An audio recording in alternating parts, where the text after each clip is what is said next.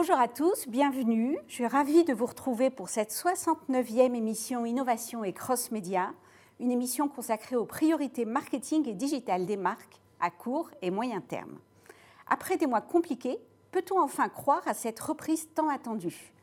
Au lendemain du troisième déconfinement et dans un écosystème en mutation permanente, quelle stratégie marketing et digitale, quel levier mettre en place pour être réactif et faire face à des consommateurs de plus en plus exigeants, mais aussi de plus en plus courtisés. Après le reboost dont, nous avions parlé il y a quelques mois, place à l'hyperboost avec nos quatre invités très investis pour accélérer vers la croissance. J'ai le plaisir de recevoir aujourd'hui, à ma gauche, Patrick Mendes. Bonjour. Bonjour. Vous êtes directeur général commercial du groupe Accor, en charge des activités vente, marketing, distribution et fidélisation Accor est un leader mondial de l'hôtellerie. En visioconférence en duplex, euh, Ségolène de Dianous, bienvenue. Vous êtes directrice marketing et digital de la MACSF, premier assureur des professionnels de santé. Aussi en duplex, Bruce Wang. Bonjour, bienvenue. Vous êtes directeur communication digitale et data de l'opérateur de télécommunications Orange en France. Et à ma droite, sur le plateau, Nicolas de Bonjour. bonjour. Vous êtes directeur associé au bureau du BCG à Paris et directeur France aussi de BCG Gamma, l'entité IA et Data Science du BCG. Merci. Euh, alors merci à tous d'être parmi nous, d'être avec nous. Euh, je vais démarrer avec vous, Patrick. Alors depuis le 19 mai, les Français goûtent euh, à nouveau à la liberté. Les envies de consommer, les envies de voyager sont bien présentes. Cet optimisme se traduit-il concrètement dans les réservations, d'une part? Et autre question, cette dynamique est-elle comparable aux autres marchés? Alors ça va mieux, on va dire que ça va mieux. Euh, effectivement, les nouvelles sont plutôt bonnes parce que nous attendions avec impatience euh, ce, déconfinement ou euh, ces nouvelles d'ouverture de terrasses, de restaurants. là, je parle pour la France, mais nous avions déjà vu cela dans d'autres régions, puisque Accor est présent dans, dans plus de 100 pays. Donc nous avions des régions qui avaient déjà redémarré et notamment les plus fortes étant la Chine, le Moyen-Orient, l'Australie, qui ont démarré très très fort. Donc ça nous donnait de bonnes, de bonnes perspectives. L'Australie, par exemple, est, au-dessus de ses résultats de 2019 aujourd'hui. Elle a réouvert il y a deux mois. Euh, très peu de cas finalement et une politique très resserrée euh, ou très rigide. Donc voilà, donc c'était de bonnes perspectives. On le voit en France, donc euh, les, vous le voyez même en partant de froid, tout ce qui circule sur, euh, sur la toile, avec, même avec des gens sous la pluie, sous le vent, prenant un verre, on y est quand même sur les terrasses. Donc non, il y a de bonnes reprises. Maintenant, ça reste encore très faible par rapport à, à l'avant-pandémie. je prends un exemple, j'ai reçu ce matin les chiffres de la semaine. Euh, quasiment euh, plus 20% en termes de demande de réservation pour les prochains mois. Donc euh, c'est bien, plus 20%, c'est plus 40% par rapport à janvier, mais ça reste encore plus de deux fois inférieur hein, donc, à ce que nous avions avant la pandémie. Donc voilà, donc je, donc je reste très optimiste pour l'été. nous pensons vraiment que ça va repartir très fort encore inquiet pour l'après-été, euh, le business, le corporate, euh, les, réunions, où il y a encore des doutes. Donc euh, je pense que tout le monde est en train de se, rechercher, de tester, d'avoir envie de, voyager, et en même temps font des réservations, peuvent, annuler quand ils le souhaitent. Donc il y a des, politiques un peu plus flexibles de l'ensemble des opérateurs, que ce soit compagnie aérienne ou hôtel. Donc les, gens testent, réservent, et nous espérons, nous pensons que les 3-4 prochaines semaines vont être fondamentales pour l'année. Et euh, toujours dans, cette phase d'introduction, les, défis, puisque vous êtes en charge des activités, on a parlé des ventes, mais de la partie marketing, fidélisation aussi, euh, quels sont les défis marketing digitaux à relever euh, pour accélérer cette reprise et faire revenir, bah, les, les clients ils sont nombreux, mais le premier défi était de conserver le, lien avec le client, puisque bon, nous avons près de 68 millions de, clients fidèles qui, ont notre programme de fidélité All, hein, Accord Live Limitless. Donc nous avons, pendant la pandémie, même malgré les non-voyages, conservé euh, du lien avec eux. Donc c'est euh, maintenir ce lien et le stimuler, et dire maintenant, nous avons conservé ce lien pendant des, mois, vous avons promu, des destinations, la, joie de voyager, etc. Il faut euh, restimuler. Donc là, des campagnes, beaucoup de campagnes de marketing assez, assez je dirais pas agressives, mais assez différentes. par exemple, la dernière campagne que nous venons de lancer cette semaine s'appelle Unveil the World, donc révélons le monde. vraiment jouer sur, sur, les jeux où nous, nous montrons des draps qui ouvrent la Tour Eiffel, un drap qui ouvre le Sydney. Donc, euh, on, on, révèle le monde qui était en attente du tourisme. Donc, ça, c'est la première chose, c'est vraiment stimuler en termes de marketing. La deuxième, c'est réassurer. Euh, beaucoup de personnes euh, hésitent encore à voyager pour, des raisons de sécurité, malgré le processus de vaccination qui accélère très fort. Donc, des protocoles dans les hôtels. Donc, euh, nous avons un, protocole qui s'appelle All Safe. Vous pouvez aller dans un hôtel et vous avez la garantie que bah, vous êtes dans un hôtel euh, avec des protocoles spécifiques qui, euh, qui sont pour partie prévus par l'État, d'autres qui sont mis en place par accord. Donc voilà, réassurer avec ces labels, avec des entreprises qui vérifient, donc qui checkent que c'est sûr de voyager dans un hôtel, c'est un élément fondamental. Donc, euh, donc c'est les actions de communication, de marketing et de, relations quotidiennes avec nos clients, grâce à la base de données que nous avons, qui nous permettent de stimuler et qui font que ce pick-up repart assez fortement euh, depuis euh, deux mois, je dirais. Ségolène, à distance, alors pour la MACSF, les résultats annuels qui ont été publiés il y a quelques jours montre un nombre de contrats en croissance de 2,7%, malgré une année difficile, hein, en baisse de 20% en termes de, de, résultats par rapport à 2019. Quelles sont aussi les ambitions du groupe euh, MACSF pour les mois à venir et les enjeux marketing digitaux qui, euh, qui en découlent pour euh, reprendre un peu le chemin de la croissance? Alors effectivement, nous, on a, on a commencé en fait un plan stratégique en 2020 2020-2024, euh, qui est un plan euh, de croissance qui est assez ambitieux.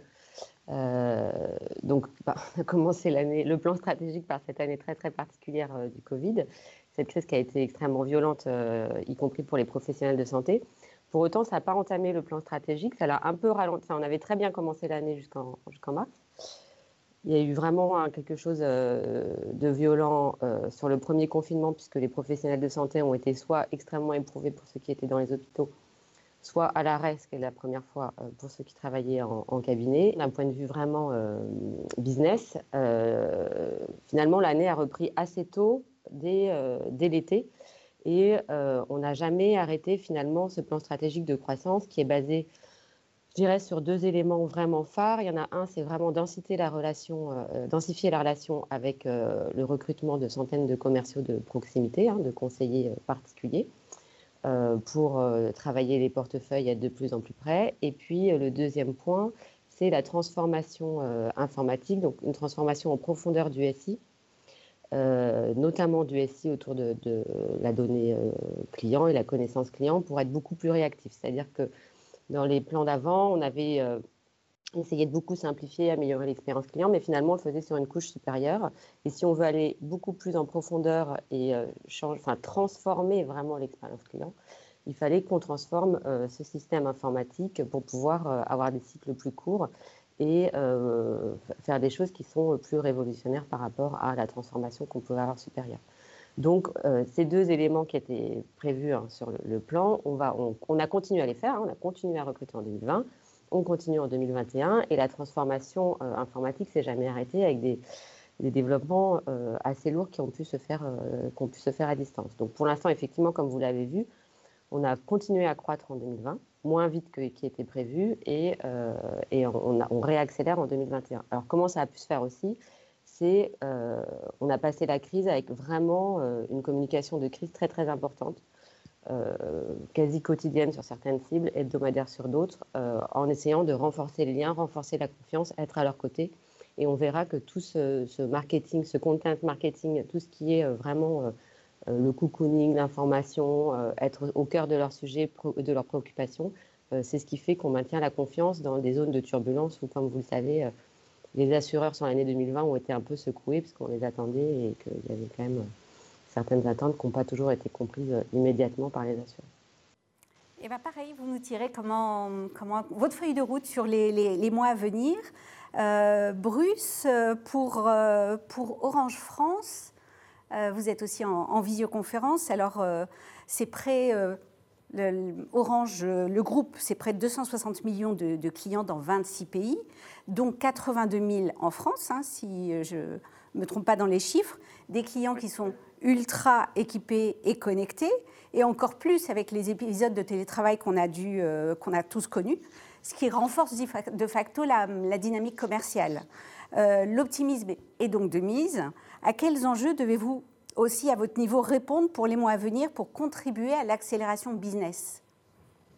Oui, euh, Majda, c'est vrai que nous sommes un des secteurs un petit peu épargnés euh, par, par cette crise, même si en, tant qu'opérateur de réseau, je rappelle quand même qu'Orange a quand même perdu beaucoup de chiffre d'affaires euh, pour des raisons de, baisse touristique hein, qu'exprimait euh, justement euh, Patrick, puisque en termes de roaming, vous savez, quand on a beaucoup de voyageurs, forcément, ça, augmente le chiffre d'affaires d'un opérateur de ces étrangers qui viennent sur le sol français et d'autres sols.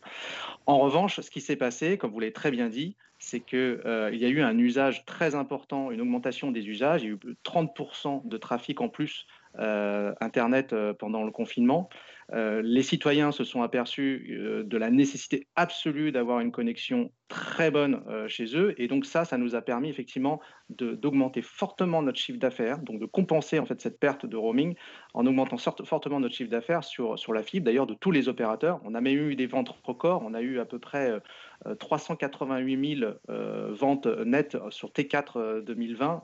on est aussi le premier réseau mobile pour la dixième année consécutive donc tout ça nous met dans une situation, on va dire, qu'on pourrait penser confortable. Mais, mais euh, elle n'est pas si confortable que ça. Pourquoi? Parce que tout d'abord, nous sommes euh, l'incumbent, c'est-à-dire que nous sommes l'opérateur de réseau euh, historique, mais ça, d'autres personnes, enfin la plupart des gens ne le savent, savent, moins, il y a quand même une déréglementation massive qui se fait au niveau des plaques de fibres et des réseaux d'intérêt public, qui fait que notre part de marché mécanique, mécaniquement va euh, descendre et qu'en plus de ça, euh, l'ADSL, le cuivre, ce qu'on appelle le cuivre, va euh, s'arrêter bientôt. Hein. Tout ça va, faire en sorte que nous allons avoir un monopole, enfin nous n'allons plus avoir de monopole, nous n'allons plus avoir de part de marché comme c'était le cas avant et du coup, ça nous challenge énormément. La conjonction de ce tournant en termes de business model et de la crise sanitaire nous remet en question. Nous remet en question d'autant plus que dans les usages, comme je vous l'ai dit, les usages digitaux ont fortement augmenté. Même les usages réseaux sociaux ont augmenté de 30 à 40 D'autre part, nous sommes un opérateur retail important. C'est-à-dire que euh, sur tous les opérateurs que vous voyez sur le, footprint français, Orange a le plus grand réseau de boutiques. Nous avons à peu près entre 600 à 700 boutiques. Euh, qu'est-ce que ça veut dire? Ça veut dire que la relation euh, au retail nous, nous, demande de, de, changer complètement notre relation consommateur. On l'a bien vu, euh, au déconfinement, il a fallu que euh, nous mettions en place des prises de rendez-vous, des mesures sanitaires. Ça a beaucoup chamboulé les équipes retail et, la, plupart de notre chiffre d'affaires euh, tient grâce à nos équipes en boutique. Pas seulement sur le digital, effectivement, hein, nous avons une forte, une forte activité en digital, mais aussi une forte activité en boutique sur des activités multiservices qui vont de l'opérateur à la télésurveillance et à la banque. Nous avons aussi Orange Bank. Tout cela fait en sorte que euh, euh, eh notre trafic a énormément baissé en retail du fait du confinement et qu'avec les réouvertures, eh bien, on doit se réinventer parce que les personnes, les, citoyens, les, consommateurs, nos clients, avant d'aller en boutique, et ce n'est pas seulement le cas pour Orange, mais pour l'ensemble des, euh, des, marques qui ont un retail, prennent des informations en amont du rendez-vous, euh, vont de plus en plus sur les réseaux sociaux, sur Google pour s'informer. Hein. Je, rappelle que plus de la moitié des recherches sur Google se font euh, de manière locale et que du coup, nous devons gérer cette avant-vente et cette après-vente en boutique. Et ça, ça change énormément de choses dans notre rapport à nos clients. Nicolas, pour, euh, pour le BCG, en tant que cabinet de conseil, euh, euh, quelles sont les observations que vous faites au niveau du, BCG Est-ce que les marketeurs, est-ce que les dirigeants ont raison d'être optimistes? Et, quels sont, in fine, aussi les défis complémentaires, on en a évoqué certains, qui doivent relever pour s'inscrire dans cette dynamique pérenne. Alors, est-ce qu'ils ont raison d'être optimistes? Oui, la reprise, vous l'avez dit, elle est, elle est là, on l'a entendu. Elle est encore euh, très démoyennisé par, euh, par secteur. Euh, on a entendu Patrick Mendes sur l'écart qui reste encore entre 2021 et, 2019. Dans certains secteurs, typiquement de, la grande consommation, de la beauté, du luxe, 2021 est d'ores et déjà en croissance par rapport à 2019, pas par rapport à 2020 évidemment, mais par rapport à 2019. Et partout, on voit un rebond des indicateurs économiques, que ce soit sur les échanges commerciaux en France, hein, que ce soit sur la production industrielle. Donc on est sur la bonne trajectoire et nous, on observe un optimisme très grand dans les directions marketing et commerciales, un réinvestissement massif après 12 mois, on va dire, euh, où il y a eu des, diminutions budgétaires, euh, des coupes de ressources, on réaccélère sur la croissance et, et sur l'innovation. Mais on le fait aussi d'une manière qui est un peu différente. Il y a eu plusieurs changements de paradigme qu'on a observés sur les 12 derniers mois. Le premier, il est évident, c'est euh, le, digital qui est passé, on va dire, du complément dans un certain nombre de secteurs au cœur, euh, avec alors l'e-commerce qui a pris euh, en France, aux États-Unis, dans le reste de l'Europe, dans certaines catégories, 20 à 25 points de pénétration en l'espace d'une année, mais pénétration qui s'est établie à son niveau de, pendant la crise sans nécessairement redescendre. Ce qu'on a observé aussi, et nous on a analysé 180 euh, entreprises au niveau mondial sur leur maturité digitale pré-crise. Ce qu'on voit, c'est que les entreprises qui étaient les plus matures, dans un même secteur par rapport à leurs concurrentes entre guillemets moins matures, ont obtenu une performance financière, de chiffre d'affaires, de euh, profitabilité pendant la crise de plus de 30 points supérieurs à celles qui étaient, entre guillemets, euh, en retard. Donc, les entreprises les plus matures digitalement profitent aussi plus vite de, euh, de, cette, reprise. Et puis enfin, les, euh, attentes des consommateurs ont changé. on en reparlera probablement, mais il y a eu un, une accélération d'une attention portée à la confiance que les consommateurs pouvaient avoir dans les marques. C'est vrai, d'ailleurs, on parle beaucoup ici de, B2C, mais c'est vrai aussi dans le B2B. Il faut savoir que le, le digital a énormément accéléré dans le B2B euh, pendant la crise, et cette notion de confiance dans les marques s'est vraiment établie comme un critère de choix prépondérant. Euh, il y a énormément de choses que les équipes marketing euh, doivent faire et sont en train de faire pour, pour, pour, travailler dessus. Et lié à ça, la notion de raison d'être, de purpose en, anglais, qui, encore une fois, est passée peut-être de quelque chose d'un peu gimmick dans certains cas à véritablement euh, une stratégie qui est centrale dans la communication des marques, mais aussi dans les attentes des consommateurs. On a plus de 37% euh, des consommateurs qui disent qu'ils sont prêts à abandonner euh, une marque s'ils perçoivent qu'elle est contraire à leurs valeurs. Donc et c'est un chiffre qui a pris plus de 20 points pendant, pendant la crise et qui s'établit à, ce niveau, élevé. Donc ce sont vraiment des, changements d'attente consommateurs très forts qui se sont opérés et qui sont là pour rester. Merci. Alors, euh, Ségolène, je, reviens vers vous pour la MACSF. Euh, on parlait tout à l'heure, vous vous présentiez dans les grandes lignes groupe, un groupe euh, centenaire qui accompagne un million de, sociétaires. Comment est-ce que, in fine, vous comptez faire évoluer les, stratégies marketing digitales dans, dans votre secteur pour aller chercher davantage de, de valeur, d'autant plus que vous avez en face de nouveaux acteurs, à la fois des acteurs de la mais aussi des, les GAFAM qui lorgnent sur le, le, secteur, de, le marché de l'assurance. Euh, sur quel axe comptez-vous accélérer? Alors effectivement, il y a beaucoup de, jeunes pousses qui s'intéressent à l'assurance et pas de, enfin, effectivement, les GAFAM euh, tournent autour euh, depuis un certain temps avec un certain nombre d'initiatives. Alors ces, gens-là, ils nous apportent quand même des choses qui nous inspirent parce qu'ils ont le, don de savoir simplifier. On a toujours dit l'assurance c'est complexe, on a énormément de process, on a énormément de, de législation.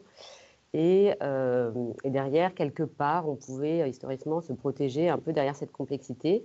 Et euh, sur, ces, entreprises qui sont au départ 100% digitales, il y a aussi cette mentalité de d'enlever les barrières, de penser client, de penser expérience client et de savoir rendre simple des choses qui peuvent être compliquées. Et donc, cette partie-là, enfin vraiment ce qu'ils apportent là-dessus, il faut que nous, on s'en inspire. Et c'est ce qu'on a essayé de faire, ce que je vous disais tout à l'heure, en essayant vraiment de travailler toute notre expérience digitale Évidemment, depuis euh, quelques années, euh, ben, la digitalisation des services et le fait que le client puisse être autonome euh, face à son écran ou son application mobile pour pouvoir faire un certain nombre d'actes simples, type des souscriptions simples, des devis ou même des actes de gestion qui sont évidents et qu'il pourrait faire tout seul à l'heure qu'il veut.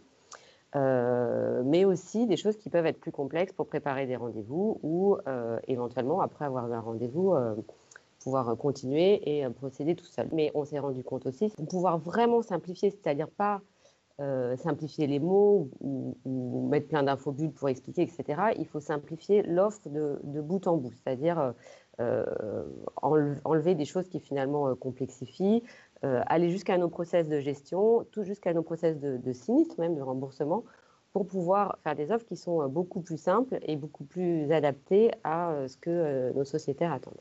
Donc ça, c'est une première chose. Et pour ce faire, on est en train effectivement de transformer euh, notre système informatique pour que euh, on puisse aller au bout euh, vraiment de la simplification des process et des offres et offrir une expérience digitalisée qui soit vraiment à la hauteur de celle des GAFA, voire mieux si on peut. Il n'y a pas de raison qu'on ne puisse pas. Après, on a quand même une grosse différence avec les GAFA ou avec les, les, les InsurTech. On a un réseau de proximité, donc on a des conseillers physiques et euh, dans la simplification des offres, dans l'expérience digitale, etc., c'est formidable. On l'a vu pendant le Covid, en plus, ça a permis vraiment euh, de poursuivre l'activité. Néanmoins, sur des sujets qui peuvent être compliqués, euh, l'expérience du conseiller, son contact, il est encore très, très, très valorisé.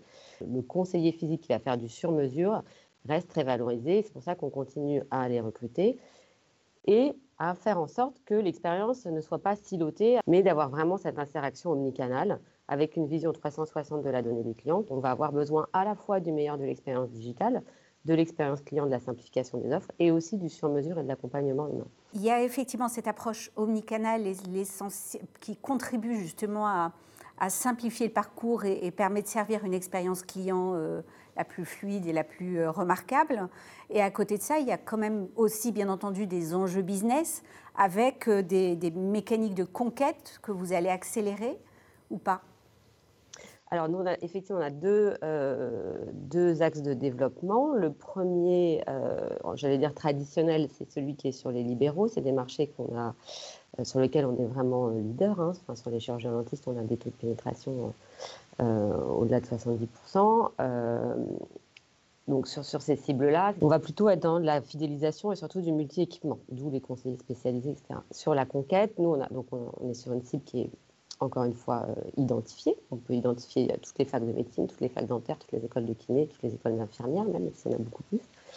Euh, on va aller en conquête sur les étudiants et on va effectivement en conquête sur des nouveaux marchés. Alors la conquête, elle se fait euh, à la fois sur le terrain, mais beaucoup à distance. Et alors à distance, sur toutes ces cibles un peu plus de masse, j'allais dire, on va travailler beaucoup, beaucoup avec les réseaux sociaux qui, euh, c'est pareil depuis, j'allais dire depuis cinq ans, euh, ont vraiment pris une place très importante dans nos dispositifs de conquête, ce qui n'était pas euh, du tout le cas il y a quelques années où on avait une conquête qui était plus, plus terrain, voire digital traditionnel avec du display, du SEA, du SEO, etc. Évidemment qu'on continue à faire, mais la force des réseaux sociaux, et encore une fois grâce à son contenu, parce que si on fait que de la publicité sur les réseaux sociaux, c'est pas forcément ça qui va vraiment nous faire basculer euh, dans de l'adhésion.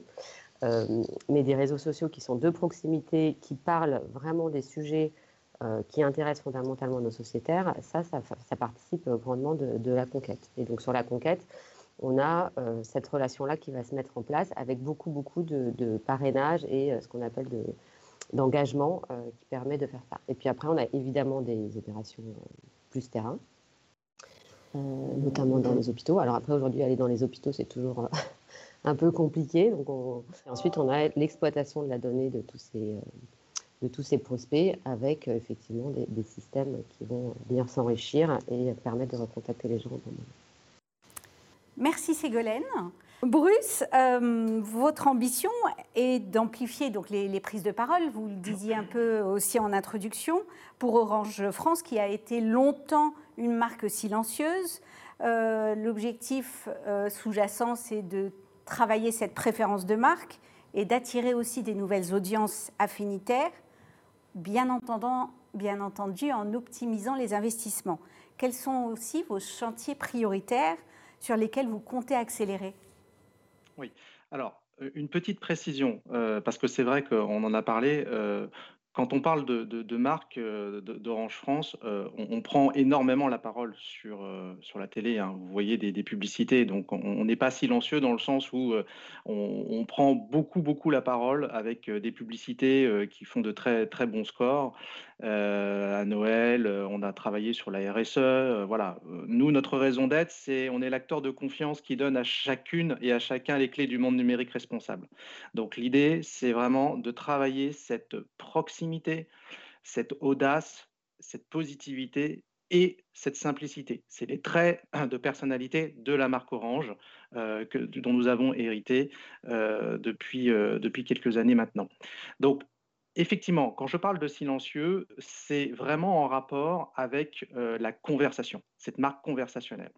Et là, effectivement, nous avons historiquement un déficit. Pourquoi? Parce que, euh, en tant que grande entreprise, et on n'est pas les seuls concernés, euh, on, est, on est un petit peu timide, et c'est un peu le reflet de nos organisations et de notre, on va dire, notre capacité à, vouloir être bien aligné euh, au sein de l'organisation. On est un peu timide dans la conversation sur les réseaux sociaux. Donc, comme Ségolène l'a très bien dit, effectivement, les réseaux sociaux aujourd'hui, c'est vraiment un levier marketing, voire même un levier CRM qui n'existait pas avant et qui doit vraiment être pris en compte, qui est décuplé avec la pandémie et qui est aussi décuplé avec un contexte qui, fait que, qui fait que euh, vous savez euh, comme moi que les cookies tiers aujourd'hui euh, sont, sont, très, vraiment mis à l'épreuve, que dans quelques mois, quelques années, on aura certainement beaucoup moins d'identifiants cookies pour aller faire du display de manière très classique et que les marketeurs, nous marketeurs, on doit se réinventer pour essayer de comprendre quels vont, quels vont être les bons canaux pour aller chercher des nouveaux segments d'audience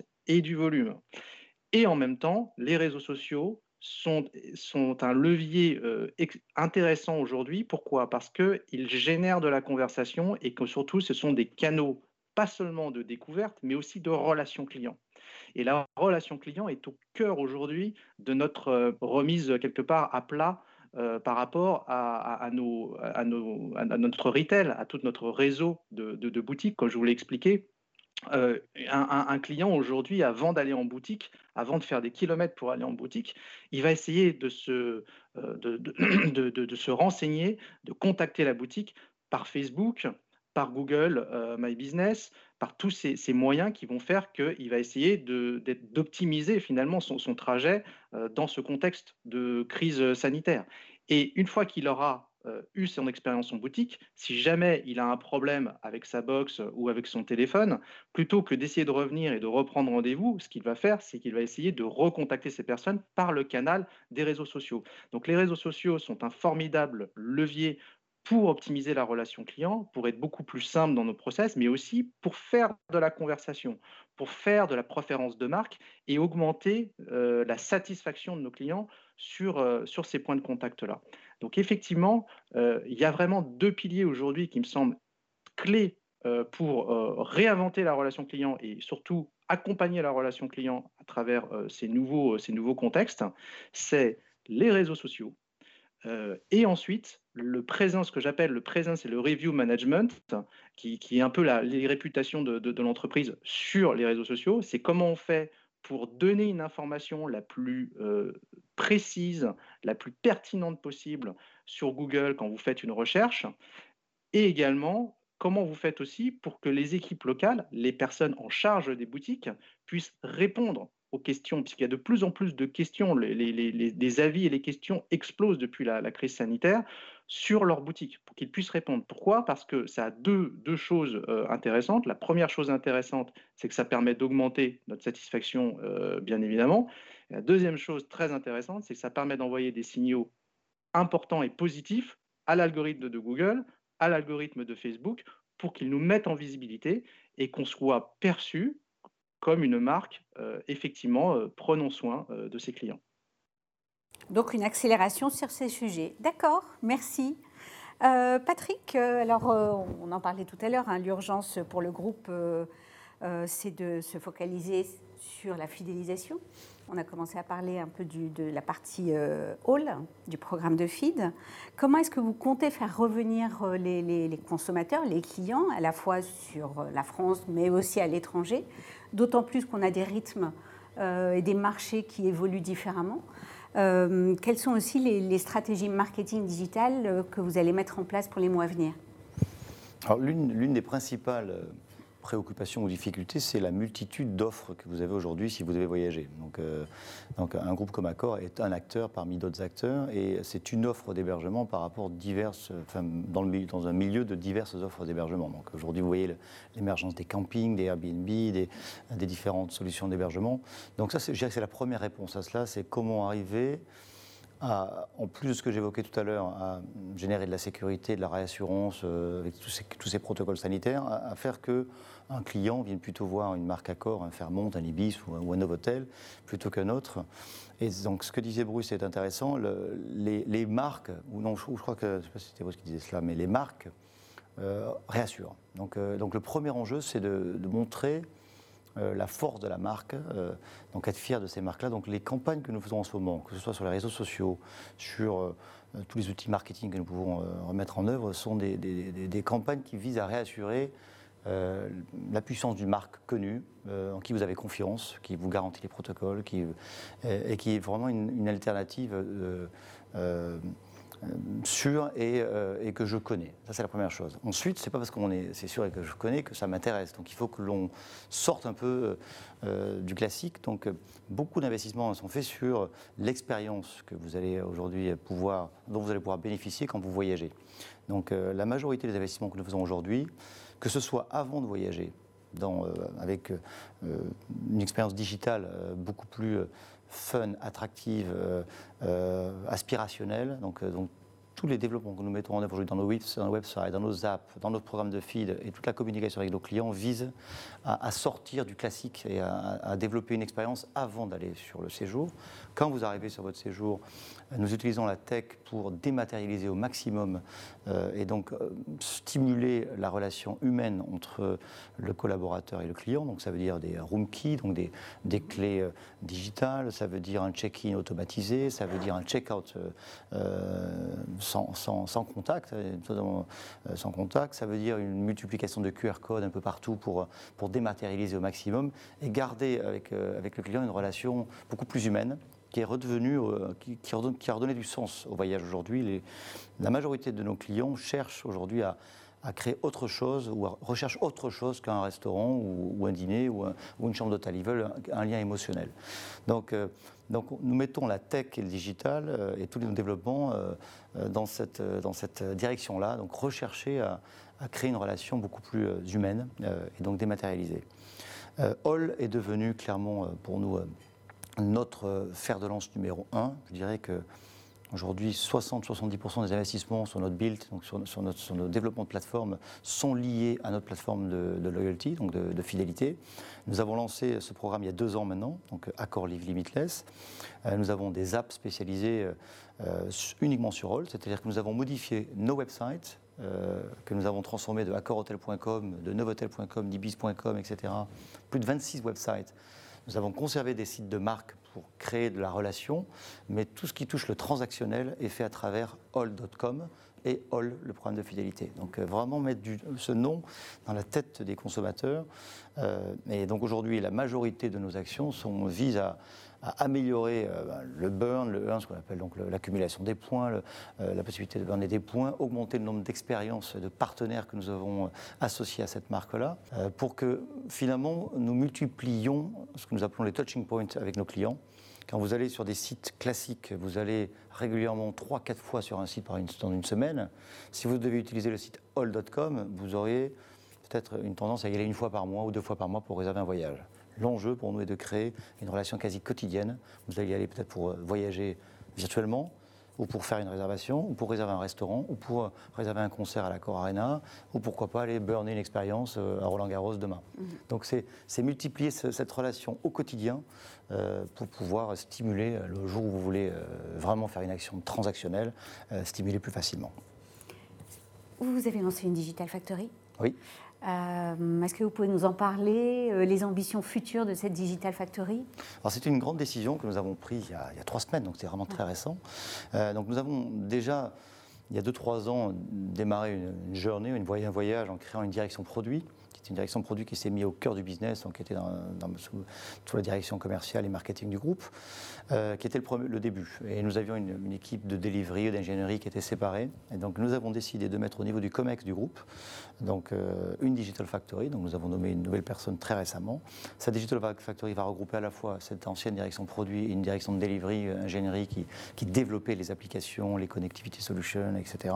Donc c'est une grosse Digital Factory de près de 700 personnes Hein, euh, qui travaille sur l'innovation, sur les couloirs de réservation, sur le développement des apps, sur les, solutions de paiement, l'intégration de partenaires, euh, dans, un, mode agile le plus possible. C'est-à-dire que nous avons déjà mis en place des méthodes agiles pour pas mal de développement, pour accélérer euh, la livraison de, features, de, nouvelles applications, de nouvelles fonctionnalités beaucoup plus rapidement. Donc, donc voilà, donc c'est une vraie ambition du groupe. nous avons en plus décidé de mettre des budgets et malgré la crise, s'il y a une, euh, une division sur laquelle nous ne touchons pas euh, les budgets, c'est bien euh, la, Digital Factory et la tech. Donc au sein du COMEX Accor aujourd'hui, vous avez donc deux membres du COMEX qui sont liés à la tech. Un tech pur qui travaille plutôt sur la fondation, la sécurité, les opérations IT ou les systèmes d'information, et une direction Digital Factory qui elle vraiment est, plutôt sur le futur et qui travaille sur le consommateur et tout ce que je viens d'évoquer. Et vous avez en dernier point aussi un, projet ou une réflexion plutôt autour d'une plateforme marque, euh, quand on a 42 marques d'hôtels par exemple. Euh, est-ce qu'on investit sur les 42 marques pour communiquer? Comment est-ce qu'on se recentre? Alors ça, c'est un de mes enjeux hein, aujourd'hui. Euh, moi, je suis dans le groupe depuis une quinzaine d'années. quand je suis rentré dans le groupe Accor, il y avait 16 marques. 14 marques, pardon, 14 marques. Aujourd'hui, 42 marques. Donc beaucoup d'acquisitions euh, dans le luxe, dans le premium, dans le lifestyle. Le consommateur, euh, euh, comme je le disais, est tellement versatile que nous voulons pouvoir lui fournir une chambre Ibis quand il a besoin d'une chambre rapidement, mais aussi une chambre dans un hôtel Delano ou Mama Shelter, puisque ça fait partie de la galaxie Accor, ou dans un Fairmont. Donc nous avons décidé, pour les mêmes raisons que j'évoquais tout à l'heure, de multiplier les touching points avec le client, d'augmenter le nombre de marques. Quand vous avez 42 marques, et des budgets euh, qui, euh, sont malheureusement pas extensibles, il faut choisir. Donc nous, procédons régulièrement à des études de consommateurs. Et euh, il s'avère que sur, trois 3-4 index, hein, le Love Brand Index, donc est-ce que j'adore cette marque, est-ce que j'aime cette marque, l'awareness, donc la notoriété de la marque, la répartition géographique, hein, le spread géographique. Donc tout ça fait ressortir les marques phares qui sont qui peuvent être différentes en fonction de nos hubs géographiques. Nous avons 8 hubs géographiques. Et donc, il est ressorti qu'il y a 5-6 marques phares qui ont des halo effects ou des halo effects plutôt des halo effects très importants. Donc c'est sur ces marques-là que nous investissons euh, majoritairement. Et, les autres, donc nous utilisons les différents leviers. Donc nous parlions tout à l'heure de la force des réseaux sociaux. Il est évident que des marques lifestyle les réseaux sociaux ont, une force incroyable, plus forte que le marketing traditionnel. Donc euh, quand vous allez sur Mama Shelter ou sur, euh, ou euh, Tribe, qui est une nouvelle marque, ou Mondrian, ou Delano, qui sont des marques aujourd'hui qui ont une forte communauté, ou, The Hoxton, hein, nous venons de lancer un partenariat avec le groupe euh, The Hoxton, qui, était, qui est une marque très connue aujourd'hui à Paris, à Londres, bah, c'est essentiellement euh, du social, donc euh, du social media. Donc voilà, donc nous avons défini des différents leviers marketing en fonction de, la maturité de la marque, de, la cible à laquelle elle s'intéresse. Et donc c'est cette répartition de leviers et de budget qui, qui, est un enjeu complexe et qui est très évolutif. Merci. Nicolas, on, a parlé effectivement de plusieurs dispositifs à mettre en place, mais in fine, pour vous, quelles sont les conditions de réussite de, cette reprise pour les directions marketing et digitales qui cherchent à renouer très rapidement avec la croissance? On a euh, espéré lors d'un précédent déconfinement, là c'est le troisième. Est-ce que ça y est, enfin on y sera? Oui, alors bah, je vais euh, repartir du sujet de la confiance dont euh, Patrick a, a, parlé, juste quelques chiffres. Donc nous, on suit les raisons d'achat notamment euh, online, euh, mois par mois, depuis, euh, depuis 12 mois, depuis le début de la crise. Ce qu'on voit, c'est que la confiance était sixième ou septième des raisons d'achat, derrière, le classique, le prix, la qualité de l'offre, la simplicité, etc. C'est passé suivant les secteurs, premier ou deuxième. et donc avec un, gain d'importance pour les consommateurs très important. Et on voit ce niveau qui se maintient, y compris avec, y compris avec la reprise. Alors la confiance, comment la, Comment la créer, ça ne, se, décrète pas, mais moi je vois peut-être trois, euh, initiatives essentielles autour euh, de ce sujet de confiance euh, à mettre en place. Le premier est autour de la donnée, le deuxième autour de la place de l'humain et le troisième sur la raison d'être, j'en ai parlé. Sur la donnée, on a un sujet qui est un peu ambivalent. Les consommateurs attendent de la personnalisation, attendent des expériences uniques, personnalisées. On voit qu'on est aujourd'hui à plus de 80% des consommateurs qui rejettent les expériences qu'ils jugent non adaptés à leurs besoins propres. Euh, et ça s'applique à tout, ça va de la publicité à l'expérience sur les sites, à l'expérience entre guillemets euh, réelle, physique, où Patrick parlait de l'expérience des guests dans les hôtels.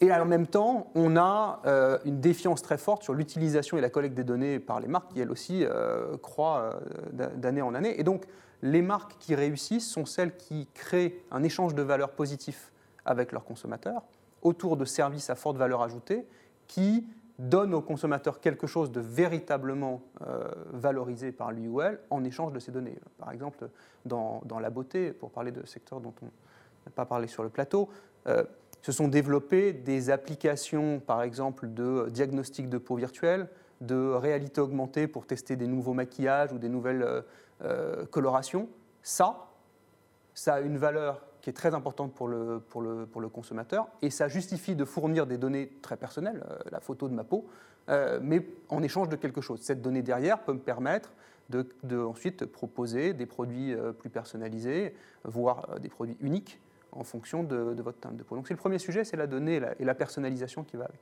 Le deuxième sujet, c'est la place de l'humain la digitalisation, la montée de l'IA ne fait pas disparaître l'humain, je, dirais euh, au contraire, et le besoin de confiance passe aussi par le fait de continuer à introduire de l'humain en complément euh, du, digital et, de, l'IA. On a parlé du conversationnel, euh, Bruce en a beaucoup parlé, c'est essentiel, et ça va même jusqu'à en fait, le conversationnel sans la marque.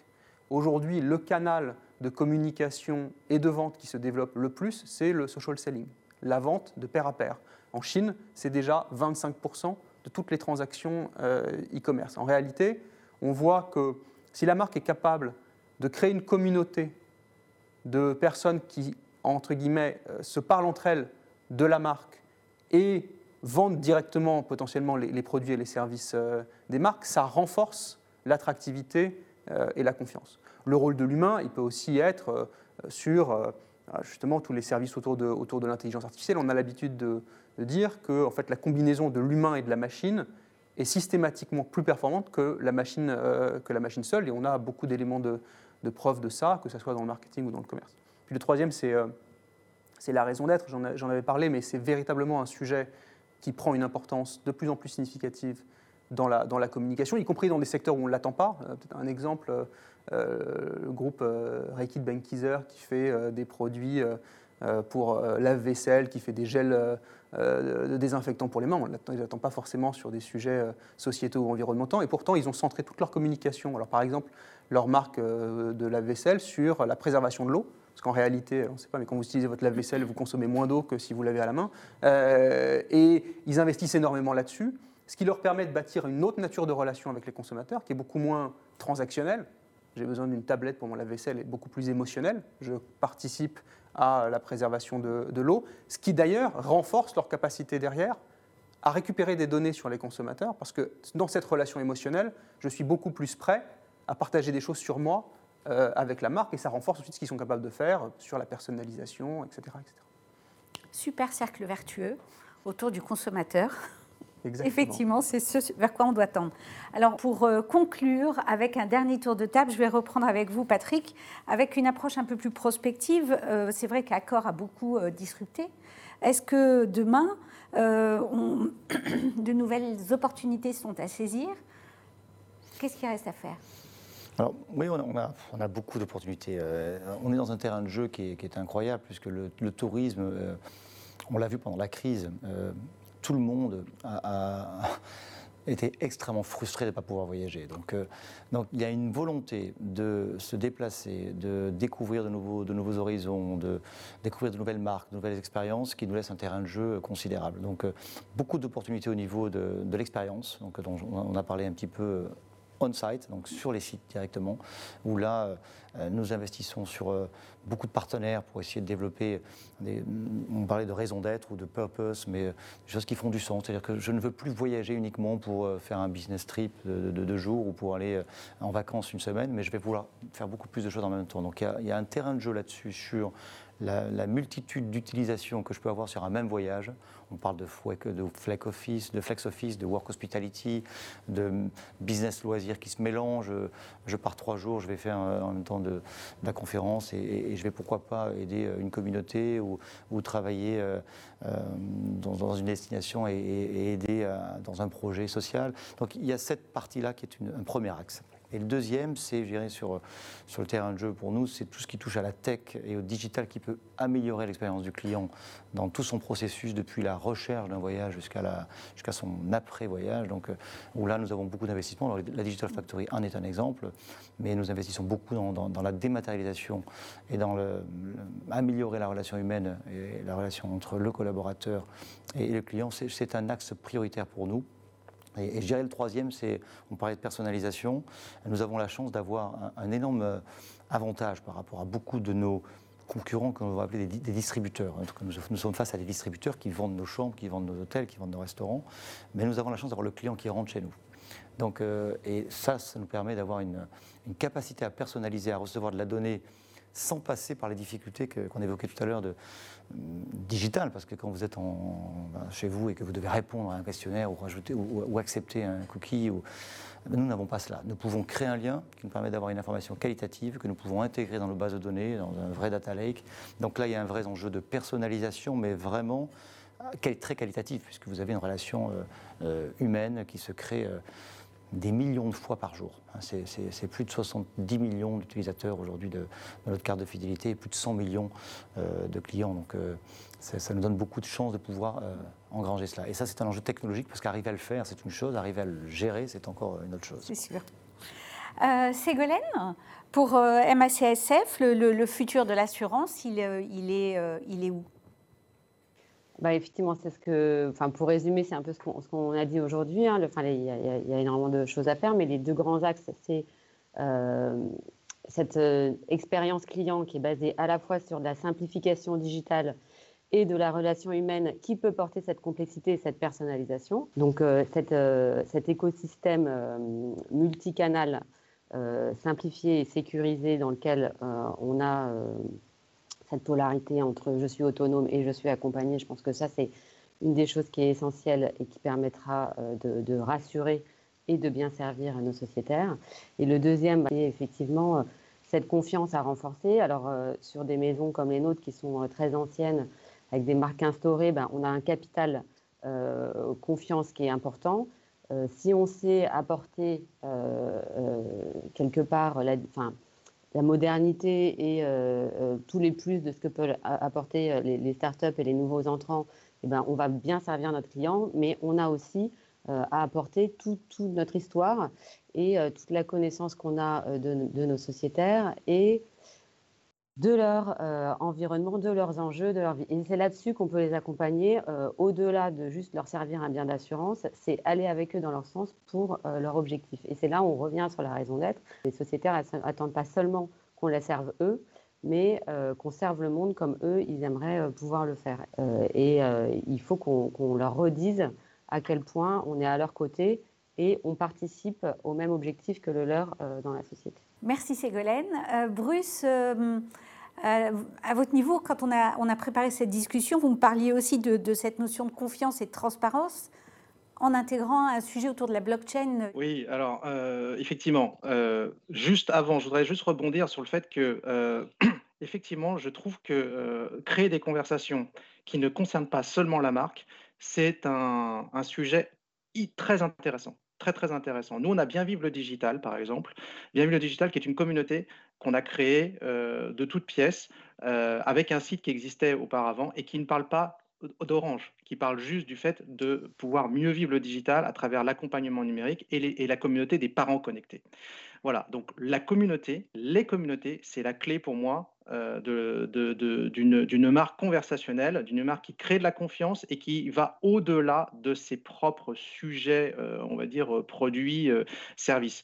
bon, j'ai la chance d'avoir la social room chez, Orange France avec l'ensemble des réseaux sociaux et en fait, notre transformation, ça va être de, transformer des social media managers qui postent du contenu en community managers qui animent des communautés. Et c'est par les communautés que les marques, à mon avis, en tout cas Orange, va pouvoir réellement aller chercher de la valeur. Ce qui appelle le social CRM, c'est comment on connecte ces communautés à nos clients, comment on connecte toutes les informations qu'on a sur nos clients avec les réseaux sociaux, avec la conversation, avec les communautés pour élargir notre base et justement créer du volume.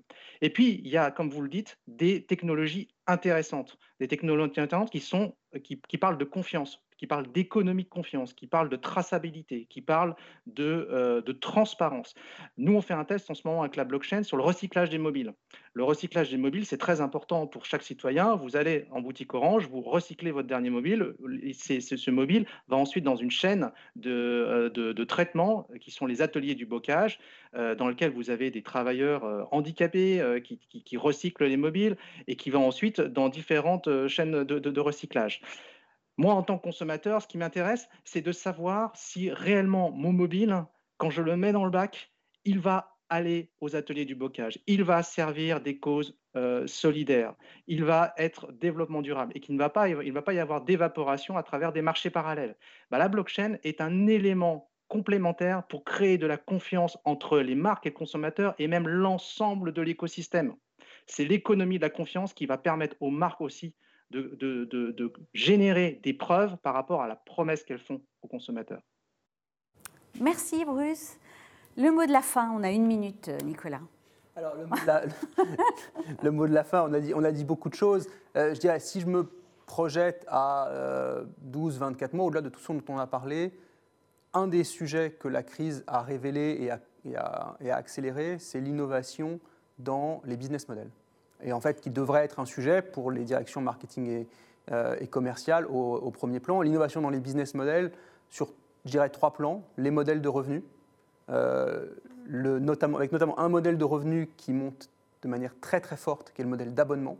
Il a gagné plus de 30 points de pénétration pendant la crise et en fait c'est devenu une véritable habitude consommateur d'avoir une série d'abonnements. Alors évidemment les classiques, euh, les abonnements Netflix, Amazon Prime, etc. Mais sur un ensemble d'autres euh, types de, sujets. Pour un, exemple, la chaîne Prête à manger, que vous connaissez euh, peut-être, euh, pendant le confinement, le deuxième confinement, je pense, au Royaume-Uni, a lancé un abonnement de café à 20 pounds par mois et a, de manière très importante, poussé cette nouvelle manière de consommer qui bouscule complètement son modèle de chaîne de, de chaîne de restaurants. Et on voit que ce sont des types de modèles qui, en fait, sont très acceptés et très appréciés des consommateurs pour, euh, pour leur simplicité et qui de facto crée une nouvelle relation euh, dans laquelle, quelque part, euh, la partie monétaire est, mise de côté, puisqu'on a, déjà, a déjà payé, et en fait, on est plutôt dans le fait de profiter du service de, manière, de manière continue. La deuxième grande rupture de business model, c'est tous les sujets de vente distribuée. J'ai parlé du social selling. C'est véritablement un, modèle qui se développe sur le, sur le dos, entre guillemets, du développement des communautés dont parlait, euh, dont parlait Bruce, mais euh, qui est extrêmement vertueux parce qu'il il, il, génère des conversations de pair à pair entre consommateurs, donc beaucoup plus de, confiance. Et pour les marques qui sont capables de bâtir ces communautés, c'est un avantage concurrentiel évident.